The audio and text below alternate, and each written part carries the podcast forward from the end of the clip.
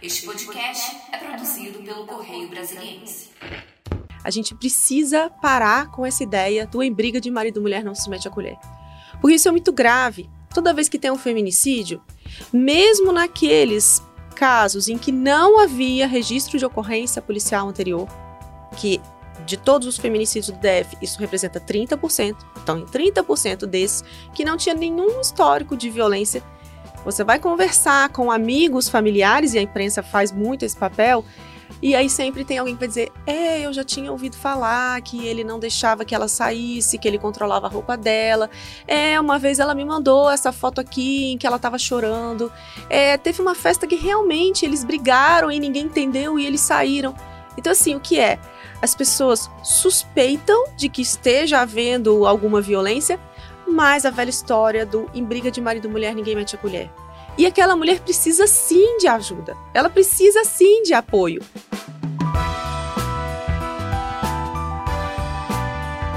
Olá, olá você que nos acompanha aqui no podcast do Correio. Bom dia para você que é de bom dia, boa tarde, boa noite, a hora que você nos acompanha aqui em mais essa edição do nosso podcast. E hoje o assunto é bastante sério, é bastante preocupante. Nós vamos falar sobre feminicídio e vamos falar sobre violência contra a mulher. Para isso, nós temos uh, na bancada a juíza Fabriziane Zapata. Muito obrigado por atender ao nosso convite. A jornalista Thaís também participa dessa nossa conversa aqui sobre feminicídio, violência contra a mulher. Agradeço a sua presença e já aviso para quem está nos acompanhando, a Fabriziane é, é, uma das mais jovens juízas do país, entrou com apenas 25 anos na magistratura e já enfrenta situações bastante complexas, como a da violência contra a mulher. E eu queria começar para é, é, saber, queria saber um pouquinho como está a situação desse problema aqui no Distrito Federal e qual é a gravidade que a senhora aponta para a questão da violência contra a mulher. Bom, é, primeiramente agradeço esse espaço. É sempre muito importante para a gente na justiça ter um espaço para falar sobre a violência contra a mulher, porque a gente precisa desmistificar muitos pontos a respeito. É, aqui no Distrito Federal nós temos uma estrutura é, a melhor do país, né, em termos de atendimento às mulheres em situação de violência. Os números da violência, os números formais da violência no DF, muitas vezes a gente pensa, eles estão sempre aumentando, a violência está aumentando, e em outros momentos a gente pensa, os números estão aumentando, não. A violência contra as mulheres sempre existiu. A diferença é que aqui no Distrito Federal nós temos um sistema de garantia de direitos, proteção dessa mulher em situação de violência, e nós temos a, a mulher que acredita que o sistema vai ajudá-la, e por isso nós temos tantas ocorrências policiais registradas a todo momento. E nós precisamos que essas mulheres registrem ocorrências, que elas denunciem, que elas recebam apoio, que elas recebam proteção. O sistema está aí para isso. É grave? É. Né? Eu espero um dia que a gente esteja aqui para falar sobre outros temas muito mais leves. Né? E por hora a gente ainda tem que falar sobre isso. É, mas eu acredito que o sistema se aprimora a cada dia e que nós precisamos falar sobre e sempre educar meninas e meninos de uma forma diferente para que a gente não continue a repetir o fenômeno da violência. Doutora, é, você está falando sobre essa questão de que as, as denúncias que vêm aumentando, né? A gente fica com essa impressão de que tem muitos casos acontecendo, mas às vezes é só denúncias que estão realmente acontecendo. Mas em relação ao feminicídio, a gente só esse ano a gente já teve, acho que pelo menos quatro feminicídios em janeiro. É, então, realmente passa essa ideia de que ano, ano após ano a gente está noticiando cada vez mais é, mulheres sendo mortas pelos seus companheiros, seus ex-companheiros. É, isso é só uma impressão ou realmente está tendo mais casos? Bom, são vários aspectos. Infelizmente, esse ano, no mês de janeiro, nós já tivemos cinco feminicídios. É trágico, é terrível, né? É, nós temos aqui no DF uma Câmara Técnica de Monitoramento de Homicídios e Feminicídios que acompanha cada um desses crimes que acontecem, inclusive, né, para quem estiver ouvindo e tiver interesse, você põe no seu buscador é, painel do feminicídio e qualquer pessoa pode ter acesso ao painel do feminicídio, é um painel interativo disponível na internet que você consegue identificar horário em que o feminicídio aconteceu, que dias da semana, qual era o grau de parentesco. É, você consegue identificar números. Desde 2015, a gente tem esses números sendo todos acompanhados. É, houve anos em que houve um aumento de feminicídio, houve anos em que houve decréscimo, né? E a gente, claro, só vai estar satisfeito quando a gente tiver zero registro de ocorrências de violência, não só zero feminicídios, né? Porque o feminicídio ele é só a ponta do iceberg. Ele é só aquela violência mais visível e mais grave e que mais afronta, né? Que a gente que mais choca. Mas por trás de cada feminicídio, em regra, há um histórico de violência que a gente não pode minimizar. E a gente tem falado muito isso. É, a importância de que as pessoas parem de banalizar a violência. Então, qualquer ameaça, ela é uma violência. Não é só um xingamento, é uma violência.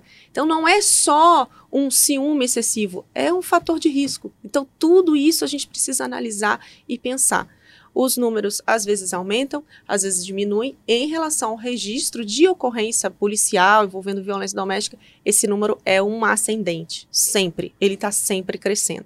Né? Há dois anos atrás eram 14 mil, agora são 16 mil ocorrências em média por ano. É um outro dado que impressiona e pela e pelos plantões uh, do judiciário, a gente percebe, uh, o fim de semana é, é crítico né, para as ocorrências de feminicídio. A gente vai falar um pouquinho disso daqui a pouco, mas eu queria retomar um pouco o que a Thais Martins estava falando sobre essa uh, sensação essa impressão de que os casos aumentam. Na verdade, acho que sempre tivemos muitos casos e, historicamente, né, até a nossa própria literatura nos narra uh, uh, esse Brasil que a gente vive, que historicamente é, tem uma, uh, uma trajetória de, de, de, violência contra a mulher e ela ocorre dentro de casa, na maior parte das vezes, por pessoas que têm uma afinidade e uma relação emocional e econômica muito forte com seus, com seus agressores. É, briga de marido e mulher se põe colher, sim, é, inclusive, a gente, né, houve uma época em que a segurança pública aqui fez até uma campanha que era em briga de marido e mulher, a gente mete a colher e era uma colher de pau. Assim, né, era bem visível a campanha. A gente precisa parar com essa ideia do em briga de marido e mulher não se mete a colher. Porque isso é muito grave. Toda vez que tem um feminicídio, mesmo naqueles casos em que não havia registro de ocorrência policial anterior, que de todos os feminicídios do DF, isso representa 30%. Então, em 30% desses que não tinha nenhum histórico de violência, você vai conversar com amigos, familiares, e a imprensa faz muito esse papel, e aí sempre tem alguém que vai dizer: É, eu já tinha ouvido falar que ele não deixava que ela saísse, que ele controlava a roupa dela. É, uma vez ela me mandou essa foto aqui em que ela estava chorando. É, teve uma festa que realmente eles brigaram e ninguém entendeu e eles saíram. Então, assim, o que é? As pessoas suspeitam de que esteja havendo alguma violência, mas a velha história do em, em briga de marido e mulher ninguém mete a colher. E aquela mulher precisa sim de ajuda. Ela precisa sim de apoio. Não é para ir lá julgar a mulher pelo que ela fez, é para ir lá apoiar a mulher. E nós precisamos do apoio das mulheres e dos homens né? É uma luta de todas e todos, né? Não é para formar uma irmandade só de mulheres contra os homens. Não é isso. É para formar um grupo social, uma sociedade que está brigando pela garantia dos seus direitos humanos. É isso, né? E são direitos básicos. Uh, e eu fico pensando, uh, a mulher que tem filhos, por exemplo, a violência contra a mulher, ela nasce em casa e geralmente ela está tá muito ligada, a sua origem está muito ligada a uma série de, de, de, questões que vão se acumulando ao longo do tempo, envolvendo pais, envolvendo parentes, depois isso vai sendo passado de geração para geração. É, imagina, por exemplo, como são, como é a vida de um filho que vive num ambiente em que o pai é, bate na mulher. É, então, não é uma situação muito simples para a justiça resolver. Não, não é. O fenômeno da violência contra a mulher é super complexo né? Essa coisa do passar de pai para filho, isso, né, a gente chama de transgeracionalidade da violência. Ela é passada, são comportamentos socialmente aprendidos. Não é da natureza do homem ser violento. Não é. Isso Mas é, é uma... do ser humano, em geral. Eu não sei. Eu não sei. Eu acho que há comportamentos que podem ser socialmente reforçados ou socialmente repreendidos. Então, hoje mesmo, eu vi um menino que tinha jogado futebol e que ele, ele tinha chorado porque ele perdeu, e eu vi o treinador falando grosso com ele e dizendo para ele: Não, homem não chora, homem não chora, homem não chora, você já é um homem grande. O menino tinha seis anos, né? Homem não chora. Não, você, você jogou, você jogou. E isso, né? Quando você não estuda sobre o tema, você passa e nem percebe. Para mim, eu olhei e passei e pensei assim: poxa vida, homem não chora. Homem também tem sentimento. Homem também é ser humano. E isso tá lá na raiz do problema. Os homens não falam sobre o que sentem, não têm contato com as suas emoções, não podem sentir, mas eles sentem. Eles sentem a pressão do desemprego, eles sentem a pressão de que ele agora já está com 70 anos, ele sente a pressão de tudo. E o que ele faz com essas emoções? Ele não pode contar para o melhor amigo dele, porque senão ele vai ser xingado. Vocês sabem? Ele vai ser xingado. Então, assim, as mulheres, elas sempre têm o é comum, né, socialmente reforçado isso, de compartilhar, de senta aqui, me conta o que foi. E a gente fala sobre esses, essas emoções e a gente tenta elaborar as emoções, né, e dali para frente melhor. E os homens não. Né? Hoje é um tema assim latente, o tema da masculinidade tóxica. Como é que um homem faz para ser homem hoje em dia? Porque aí, né, tá ficando cada vez mais difícil o homem suportar toda a pressão que tem. E antes essa pressão chegava a um ponto de um estresse muito grande, ele descontava na violência. Mas não pode. Aliás, há muito tempo não pode. Não pode. E ele não desconta na violência, a violência dele, a ira, a raiva, tudo aquilo que ele tem de negativo dentro dele, ele não desconta no bar onde ele está conversando com os amigos dele. Ele vai para casa dele, descontar na mulher dele, que ele entende como propriedade dele. Então, assim, é muito complexo. Muito. Se a gente for começar a falar sobre as raízes da violência contra a mulher, nossa, são 10. Pode reservar 10 podcasts para Só para amarrar, então, esse, esse aspecto do, do problema, uh, a questão do, do sentimento, a mulher acaba sendo duplamente vítima, é, não só dessa falta, entre aspas, de sentimento do, do homem em relação né, à, à questão da mulher, mas a própria mulher ao ser tratada como uma pessoa emotiva. Então o choro da mulher passa a ser tratado como frescura, como ah, isso é, é dela, é coisa de mulher, não é para dar tanta importância.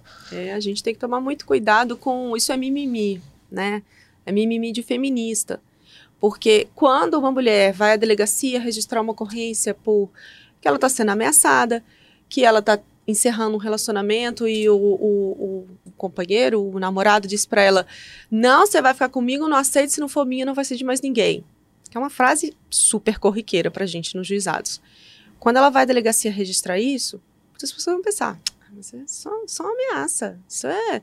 Ele não vai fazer. Não, isso é besteira. Isso não é nada. E quando, na verdade, estatisticamente falando, cientificamente comprovado por estudos que vão analisar tudo o que acontece antes dos feminicídios. Essa frase, se não for minha, não vai ser de mais ninguém, ela revela um comportamento de ciúme excessivo, ela revela um, um uma posse sobre o corpo daquela mulher e é algo muito grave. Revela uma intenção também. Então, assim, toda ameaça, toda ameaça deve ser levada, inclusive para o tipo penal, aí falando do juridiquês nosso, né?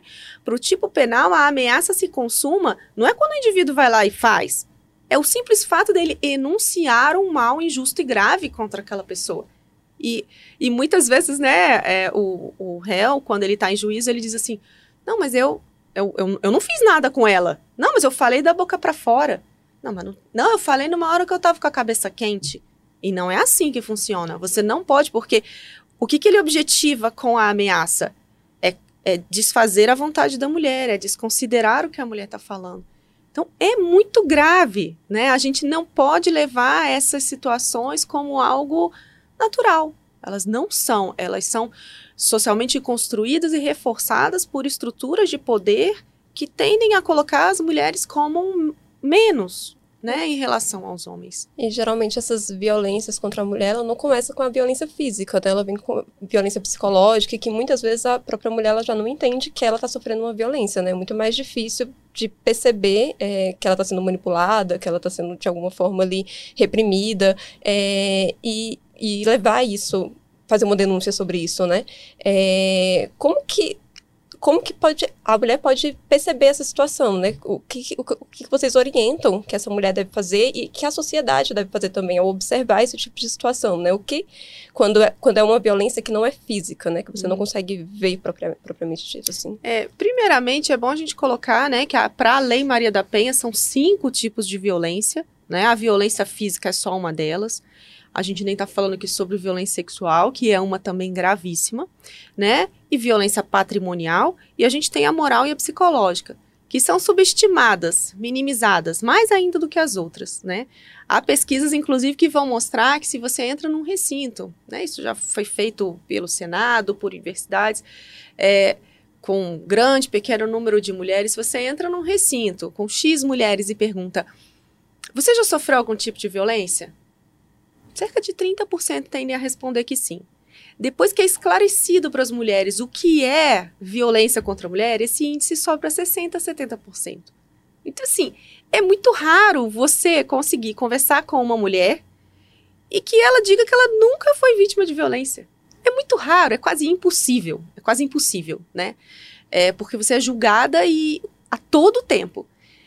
E é, quando a gente observa né, que uma mulher está passando pela violência psicológica, é, se é uma pessoa leiga, né, a sua amiga, a sua colega de trabalho, você percebeu que ela, né, ela não é mais a mesma pessoa que ela era, ela está diferente, o que, que será que está acontecendo? É, as pessoas logo pensam assim: eu posso denunciar? Eu posso ir na delegacia e eu denunciar pela minha amiga? Não, não pode. Né? Em juridiquês, a gente diz que é um crime que depende de representação da vítima. Depende de a vítima querer falar sobre aquilo. Só que é, o, o, enfrentamento à violência contra a mulher, ele não está só dentro da justiça. Né? A delegacia é a principal porta de entrada para o sistema de justiça, onde a gente tem o judiciário, o Ministério Público com os promotores de justiça, a Defensoria Pública, as delegacias de polícia, a Polícia Militar. É, mas, além disso, eu tenho uma outra enorme rede de atendimento e proteção, que é o pessoal da assistência social, da psicologia, da sociologia. Então, eu tenho universidades que desempenham grupos de mulheres, roda de conversa feminina, estão todas disponíveis, as pessoas precisam saber que essas coisas existem. Eu tenho no próprio sistema dentro do, do governo do Distrito Federal, né, nas secretarias, você tem atendimento psicológico às mulheres, porque às vezes a mulher ela não está pronta para denúncia. Denunciar, como você tinha dito anteriormente, denunciar aquele homem que você tem né, um, uma relação afetiva, denunciar o pai dos seus filhos. Né? Como você vai fazer isso? Como essa mulher vai fazer isso? Né? E depois, nossa, eu moro numa comunidade em que a segurança aqui é precária. Eu preciso ter um homem dentro da casa para garantir uma segurança mínima para mim, para minhas filhas aqui dentro. Como é que esse ofensor aqui, tudo bem, ele me agride de vez em quando, mas pelo menos tem um homem dentro da casa e o outro homem não vai vir aqui agredir minhas filhas. Porque isso acontece, isso é real. Então, assim, como é que essa mulher vai chegar do nada e ela vai a uma delegacia de polícia registrar uma ocorrência? E ela, né, isso também é muito comum de se ouvir nos juizados. É, mas não vai ter polícia na minha casa 24 horas por dia? Não, não vai ter, né? Inclusive, né, a gente pode até falar sobre sistemas de proteção, o que, que a gente tem hoje em dia no DF, mas não tem um policial 24 horas por dia na sua casa. Então, essa mulher precisa de se fortalecer. E esses serviços de psicologia, da assistência social, eles são super importantes para essa mulher realmente entender as suas dores, elaborar tudo o que está acontecendo e, dentro da sua autonomia, dizer: eu cheguei nesse momento em que eu quero denunciar, eu vou dar um basta. Quando esse momento chega, doutora, é porque a situação chegou ao limite também, não é? Porque ela já vem de uma sequência de violências e, e agressões, e é a hora em que o copo transborda, né? É, o problema é que é como se algumas mulheres tivessem uma resiliência muito grande. Eu nem vou chamar de resiliência porque resiliência é algo positivo. É como se é, algumas mulheres elas foram acostumadas à violência. Então, é, tem até um tema né, que a gente fala sobre síndrome do desamparo aprendido, que é a pessoa passar. Essa mulher não compara, ela não tem a adequada percepção do risco que ela corre. Então ela não compara mais a vida dela hoje com a vida de uma pessoa que vive sem violência, né? Ela compara o dia de hoje com a semana passada. Então, semana passada, nossa, semana passada ele me agrediu demais. Semana passada foi com cabo de vassoura, foi assim, assim. Nossa, semana não, ele só chegou em casa gritando, mas é, foi, foi besteira e ele logo foi dormir. Então, esse aqui é o problema, é de é, muitas mulheres elas já estão tão habituadas, elas cresceram dessa forma. Como a gente tinha dito anteriormente, muitas mulheres já vivenciaram a violência nas suas casas, viram os seus avós, os seus pais, elas foram agredidas pelos seus pais. É muita menina que sai de casa para sair da violência do pai ou do padrasto e acaba iniciando um relacionamento ainda muito jovem em que há violência de novo. Então, essa mulher ela não tem a percepção do risco como eu tenho, profissional, qualificada, que estudo sobre o tema e olho os fatores de risco no caso concreto e meu Deus, essa mulher vai morrer essa mulher precisa sair daí. Né? E eu faço assim, porque de fato, várias vezes dá vontade de pegar e sacudir para ver se a pessoa entende o que eu tô falando. Porque é muito difícil para a pessoa entender. Né? Eu tô vendo aquilo e como a gente sempre olha o, o, o feminicídio, a gente estuda o feminicídio e a gente vê os fatores preditivos de novas violências.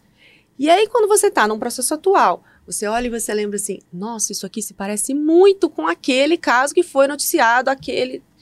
E aí você vê e você fala: gente, isso aqui é um risco grande de feminicídio. E como que você traduz isso? Nós estamos conversando com a juíza Fabriziane Zapata, do Tribunal de Justiça do Distrito Federal. Eu sou Vinícius Dória. Thais Martins participa dessa conversa conosco aqui no podcast e conversamos justamente sobre feminicídio. E para você que nos acompanha em casa e não está assistindo as imagens dessa entrevista, quando a juíza Fabriziane fala, eu falo assim, ela gesticula demais com as mãos de uma forma muito, muito forte para marcar mesmo a, a dimensão desse problema e a revolta que a senhora, imagino eu, como mulher, deve assistir, é, deve vivenciar quando presencia ou quando lê um auto de, de um depoimento né, contando esses problemas todos. Como é? é dá para separar a mulher de dentro da juíza ou a juíza da mulher, nesse caso? Dá, dá sim. Mas eu nem chamaria revolta, é mais uma angústia. É uma angústia por você saber que tem o que possa ser feito, há o que pode ser feito, mas a pessoa não não está disponível naquele momento. Então, essa é a angústia, né? É a angústia e, e, nós, juízes da violência doméstica, a gente diz, a gente sempre trabalha no limite do imponderável, né? A gente faz tudo o que a gente pode, tudo né? Eu já liguei várias vezes para o comandante do batalhão de polícia militar para dizer, vai lá, pede para uma, uma, uma, uma viatura ficar passando lá essa noite, porque vai acontecer alguma coisa. Vai lá, vai lá. Então, assim, eu mesma do meu celular, 9 horas da noite, porque é aquela angústia. Então, assim, a gente faz tudo o que pode, né? Só que, às vezes, em algum momento, há limitações. E aí, né, surgem alguns cenários terríveis, né, de violência contra a mulher. É uma angústia, né? Com certeza é uma angústia. Mas respondendo a sua pergunta, né? Nós somos treinados, inclusive, com alguns programas, né, de neurociência para a gente conseguir separar. É, nem sempre é possível é, separar a sua vida pessoal do que você vivencia todos os dias, é, mas é muito importante cuidar da saúde mental, né? Da nossa saúde mental da saúde mental dos servidores que atuam na violência doméstica, porque eles atendem a balcão, a, a vítima vai lá e a vítima chora, o ofensor chora, então isso é, uma, é comum na, na nossa vida, no dia a dia. São muitas tragédias todo dia. É, e todo o pessoal né, que trabalha com esse tema. Você chega num lugar e te pergunta o que, que você faz, você fala que trabalha na violência doméstica. Pensa, Nossa, que pesado, né? E talvez seja tão, tão pesado porque é diferente dos outros crimes contra o patrimônio, que não, esse aí não foi comigo. Mas se for violência contra a mulher, é, é contra minha amiga, é contra minha irmã, contra minha não, mãe. Não tem né? o arquétipo do mocinho e bandido não, nesse caso, né? São pessoas tem. que convivem com seus vizinhos, com seus parentes, frequentam churrascos e, e escondem na sua intimidade uma relação de muita violência, de muita agressividade. É, exatamente. É, é muito comum em audiência chegarem, né, as testemunhas de defesa para dizer que não, eu nunca vi ele agredir ela. Não, vivi, não convivi com eles em várias festas por 10, 15, 20 anos. Não, ele sempre muito educado, um homem trabalhador, um homem honesto, cumpridor dos seus deveres, né? E aí a gente entra na questão dos papéis sociais, né? O que se espera de um homem na sociedade que a gente tem? Que ele trabalhe, né? Espera-se que o homem trabalhe, que o homem, né, é, dê conta das despesas da residência, e além, claro, né, da, do, enfim, de um outro é, dispositivo que a gente chama, né, da parte sexual do homem, que também ainda é muito reforçada. E as pessoas vêm, as testemunhas próximas, elas vêm para falar que ele era um santo homem. E quando essa mulher apresenta para a gente inúmeras provas e um relato terrível de violências por anos, né? E as pessoas não sabem. Uhum. Ninguém sabe. Doutora, é, eu queria também que a senhora explicasse um pouco do trabalho que a senhora desenvolve no núcleo é, judiciário da mulher, né, para que as pessoas possam entender um pouco como é que é feito esse trabalho também. Aliás, o nome é Centro Judiciário de Solução de Conflitos e Cidadania da Mulher e Situação de Violência Doméstica e Familiar. Isso. É, então, além, né, como eu disse, o DF tem a estrutura melhor do país no judiciário, são 20 juizados especializados em violência doméstica. Isso é muito importante, porque você tem um juiz ali para deferir, analisar sua medida protetiva, analisar seus requerimentos, sempre à disposição. Sem falar que a gente também sempre tem plantão judiciário, juízes 24 horas por dia no DF. Além dessa parte judicial, a gente tem o núcleo judiciário da mulher, né? Que somos quatro juízes coordenadores e equipe formada por profissionais da psicologia, do serviço social, da pedagogia e do direito que são é, que estão ali trabalhando sempre os temas relativos à violência de gênero, a violência contra meninas nas escolas, a violência no namoro, as causas da violência. E a gente atua em três eixos, né? A gente atua num eixo comunitário, fomentando, articulando as redes locais todas as cidades do Distrito Federal têm as suas redes de atendimento e proteção e todas elas são conhecidas, mapeadas. Nós temos um, um catálogo da rede, né, que está disponível na internet para buscar o serviço. Nós temos no eixo policial as várias parcerias com a segurança pública, porque se hoje você tem um dispositivo Viva Flor, é porque foram muitas e muitas rodadas de conversas e reuniões para conseguir articular tudo aquilo ali e ter o dispositivo Viva Flor hoje funcionando para as mulheres.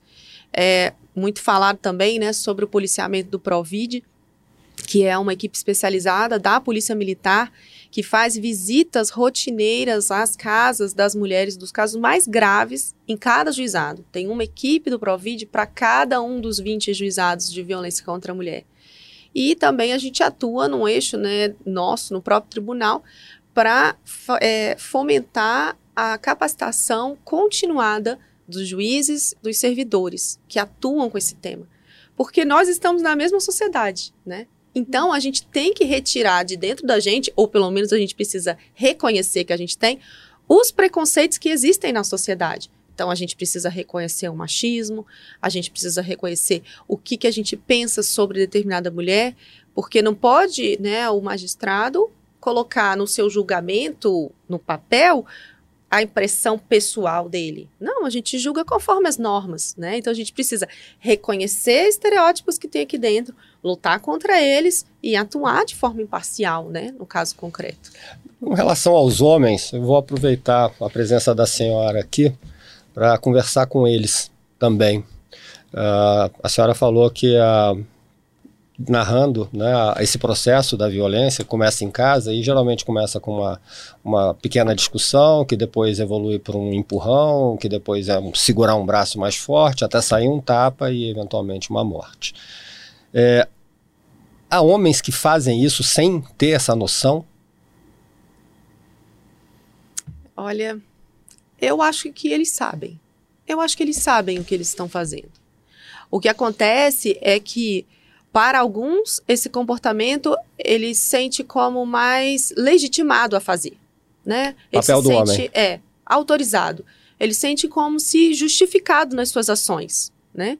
É a velha história do, não, mas ela não fez a comida. Isso acontece, isso não é história de novela. O homem realmente brigar com a mulher porque aquele dia a comida não estava a gosto dele. Isso realmente ainda acontece. Ou a camisa Distrito não está passada, Ou a ou a camisa tá sala não está passada, varrida, ou a criança não está. Ou a mulher não conseguiu controlar o choro do bebê. Gente, isso sim, isso é tão grave. né? assim, o homem começar Ele, ah, ele ficou. E, e a mulher ainda vem tentando desculpá-lo. Não, ele ficou, ele ficou muito. Muito chateado porque é, o bebê estava chorando demais, ele tinha trabalhado o dia inteiro, e aí o bebê estava chorando, eu não consegui fazer parar o bebê de chorar, e aí ele ficou nervoso comigo. Gente, o bebê tá chorando. Você não teve bebê? Bebê seu? Não é filho, né? Então, sim, né? Tem que cuidar, né? A família tem que cuidar do bebê. O bebê tá chorando, vai parar de chorar. Assim, eu acho que tem casos em que o, o homem, ele naturaliza mais o comportamento e em outros em que ele percebe. Há casos, né, de homens que efetivamente se arrependem e eles chegam em juízo efetivamente arrependidos.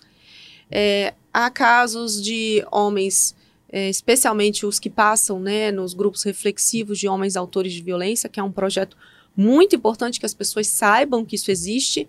A gente tem grupo reflexivo de homens na justiça, é, a gente tem grupos nas universidades, na defensoria pública, é, no próprio governo. Então, assim, é, é importante, eles passam por esses grupos, alguns de seis encontros, alguns até 12, 15 encontros, e eles passam é, são, é, são estratégias né, que são utilizadas para que esse homem perceba o comportamento dele e se autorresponsabilize. Quer dizer, ver nos outros o que ele não consegue enxergar em si mesmo. Isso, o grupo é fundamental porque ele consegue, muitas vezes, ele vê um, um outro homem falando sobre a mulher desse outro homem e ele pensa assim, né? é, nossa, que horrível. E aí, de repente, nossa, eu fiz isso com a minha mulher. Nossa, não podia fazer. E há muitos relatos de homens que, ao final dos grupos, eles chegam e dizem, né? Nossa, eu queria ter sabido disso antes de eu ter agredido a minha mulher. Né? Eu, eu, eu queria ter aprendido isso. Muitos falam, ah, eu, eu fui criado de uma forma muito machista, meu pai bateu muito na gente, ninguém conversou com a gente, a gente resolveu isso tudo, foi tudo sempre assim, de qualquer jeito. Então, assim, é, eu volto a dizer, né, o problema da violência contra a mulher, é, ele é um problema muito grave, profundo, ele é multifatorial, né, são várias razões que levam à violência contra a mulher, ele é de difícil solução, mas possível, e isso precisa começar logo, precisa começar logo. Já, já, né, é, é um movimento que já vem aí de décadas, mas que a gente precisa reforçar. Então, desde 2015, que a gente tem o tipo penal do feminicídio, por que, que foi importante? É simbólico. Mostra que existe um nome para aquele tipo de violência grave praticada contra essa mulher nessa situação.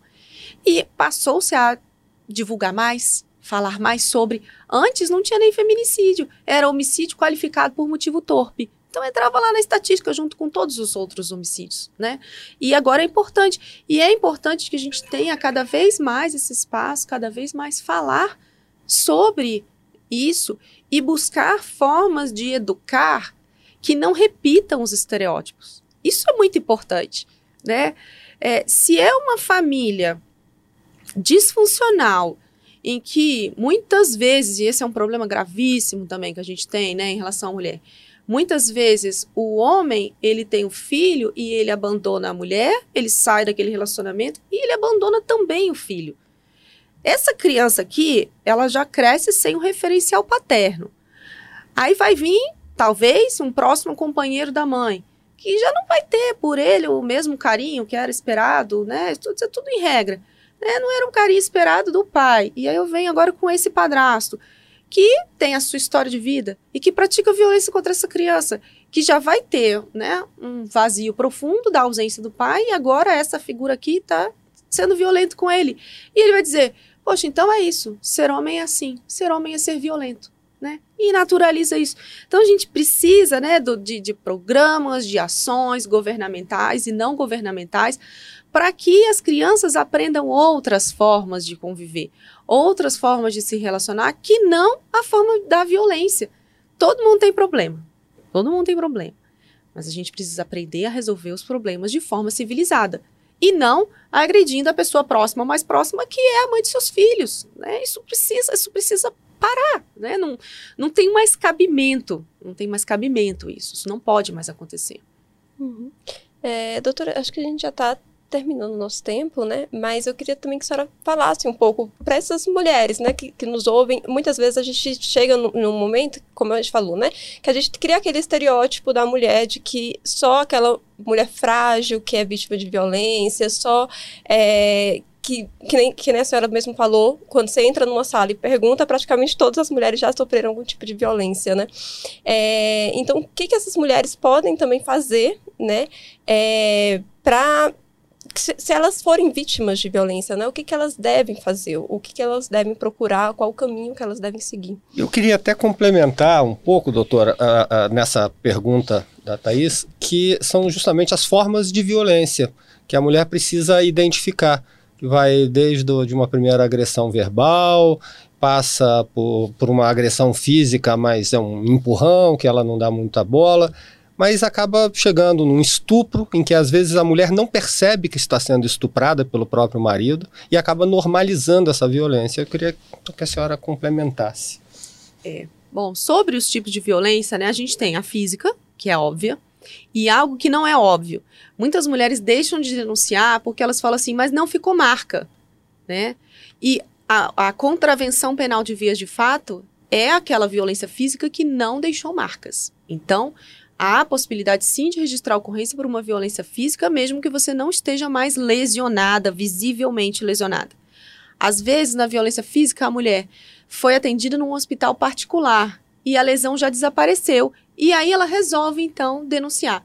A gente consegue requisitar esses documentos do hospital particular e, com base neles, fazer exame de corpo de delito pelo IML. Então, é, mesmo que já não esteja mais a, a marca física na mulher quando ela registra, é possível né, verificar a violência com base nos documentos. A violência patrimonial, muitas mulheres ainda ganham o seu dinheiro e o dinheiro é administrado pelo homem sob uma falsa crença de que o homem mexe melhor no dinheiro. E quando a gente sabe que o homem vai pegar o dinheiro que era para comprar a comida, pagar o aluguel da família, o homem vai gastar esse dinheiro todo no bar ou com droga. Então, assim, né? Violências patrimoniais gravíssimas, como de quebrar aparelho celular. Isso é algo muito comum para que a mulher fique incomunicável e não consiga pedir ajuda. Das violências morais, né, os xingamentos, que são super naturalizados e há uma série de estudos para falar como que tem a questão é, dos xingamentos em relação a homens e mulheres. Os xingamentos para as mulheres são sempre ofendendo a sua moral sexual, como se a mulher que não tem um comportamento que deveria ser, né, o que deveria ser esperado e tal, então ela é uma mulher que vale menos, né? São xingamentos muito graves.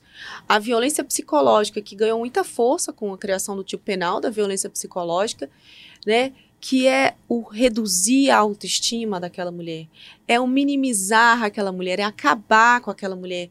Gente, tem mulheres que já houve casos de mulher de ser tirada de dentro da casa por policiais do Provid no colo, porque a mulher não conseguia sequer andar. E eu até me arrepio quando eu falo disso, porque é muito grave.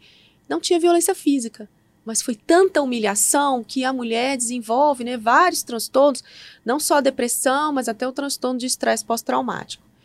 É, e a violência sexual, que é gravíssima. Né? Isso que a gente nem entrou no tema da violência sexual intrafamiliar contra meninas. Porque as meninas sofrem abusos dentro das casas por anos, até que elas revelem, elas ficam esperando um adulto que vai conseguir chegar e acreditar naquela menina e tirar a menina daquela violência.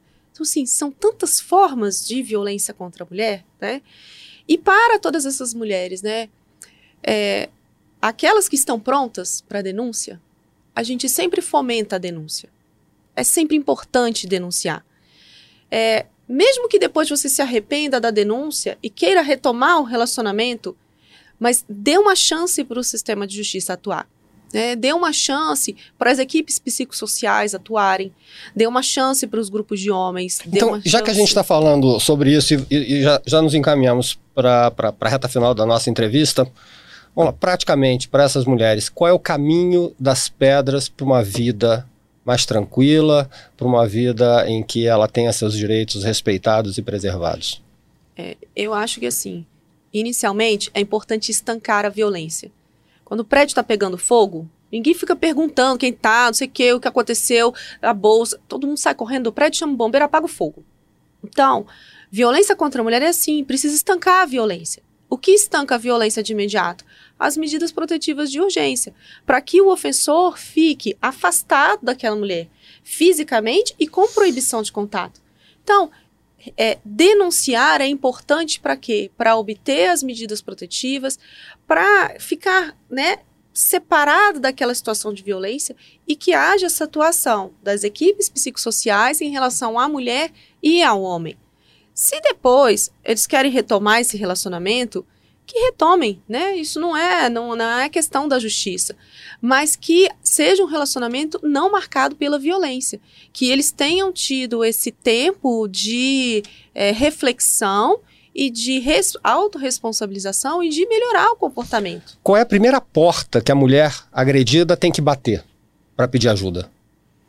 Em regra, a mulher vai à delegacia, né? Ela pode ir aqui no DF, a gente tem a DEAN 1 aqui no, na Asa Sul e a DEAN 2 em Ceilândia, Delegacia Especializada de Atendimento à Mulher. Mas a mulher pode registrar a ocorrência na delegacia da sua cidade. Registra a ocorrência, porque a partir dali, no mesmo dia, esse pedido segue para a gente no judiciário e no mesmo dia ou no dia seguinte a gente já analisa o requerimento de medidas protetivas. E essa mulher também pode estar, ela pode ser atendida por é, equipes de saúde no seu posto local, porque os postos, as unidades de saúde, elas têm assistentes sociais que desempenham papéis maravilhosos ali junto à sociedade. Ela pode buscar ajuda no Conselho Tutelar, ela pode buscar ajuda nos CEANS, os Centros Especializados de Atendimento à Mulher. Então, são várias outras frentes que a gente tem e que a gente tem a delegacia de polícia como né, uma entrada principal para o sistema de justiça. Doutora, e quanto tempo é, essa mulher tem para fazer essa denúncia? Né? Que nem você falou, é, ela pode, às vezes, não estar tá mais com a marca da, da agressão, mas ela foi agredida. É, ela, ela pode de repente ter essa, esse, esse, momento que ela fala, não, eu estou sendo agredida, eu vou procurar essa ajuda, mas essa agressão aconteceu já há um tempo atrás. Ainda vale essa denúncia? Quanto tempo que ela tem? É, depende, depende de qual crime que a gente está falando. Então, uhum. se a uhum. gente estiver falando de uma agressão física que deixou marcas, a gente vai estar tá falando aí num prazo de oito anos, que é o prazo da prescrição, né? Se a gente estiver falando sobre uma via de fato, o prazo vai ser de três anos. Se a gente estiver falando sobre um crime de estupro, né, aí o prazo é muito maior, porque o prazo de prescrição é muito maior. Uhum. Bom, infelizmente, nosso tempo acabou. Nosso podcast do Correio está chegando ao fim. Conversamos com a juíza Fabriziane, Zapata. Agradeço muito em nome da equipe do Correio pela sua presença e por é, dar informações tão valiosas nesse momento que a gente discute a questão do feminicídio. Thais Martins participou dessa entrevista aqui conosco também. Agradeço a presença dela, mas agradeço principalmente a você que nos acompanhou ao longo desses 40 minutos aí do nosso podcast e que sirva para uma reflexão, uma reflexão de todos nós como sociedade. Quer dizer, que mundo nós queremos, não só para para nós uh, como gênero ou como. Não, para todos, para convivência, para que a gente possa conviver uh, em sociedade de uma forma mais fraterna e menos violenta. Juíza, muito obrigado pela sua participação. Obrigada, doutora. Obrigada, Vinícius. Então, para vocês que ficam, tchau, até a próxima.